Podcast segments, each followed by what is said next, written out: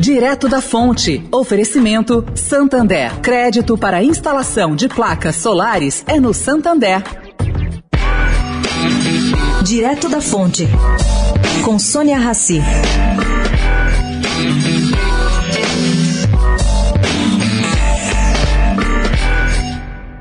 Oi, gente. Não durou muito tempo o projeto Cidade Limpa, liderado pelo subsecretário do ex-prefeito Gilberto Kassab, Andréa Matarazzo.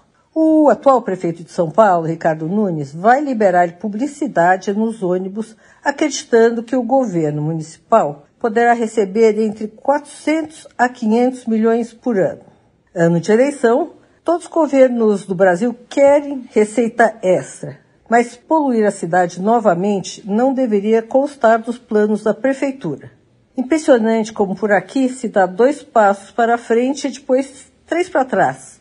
As apostas hoje são de que a prefeitura paulistana vai pedir a extinção na Câmara Municipal do projeto como um todo.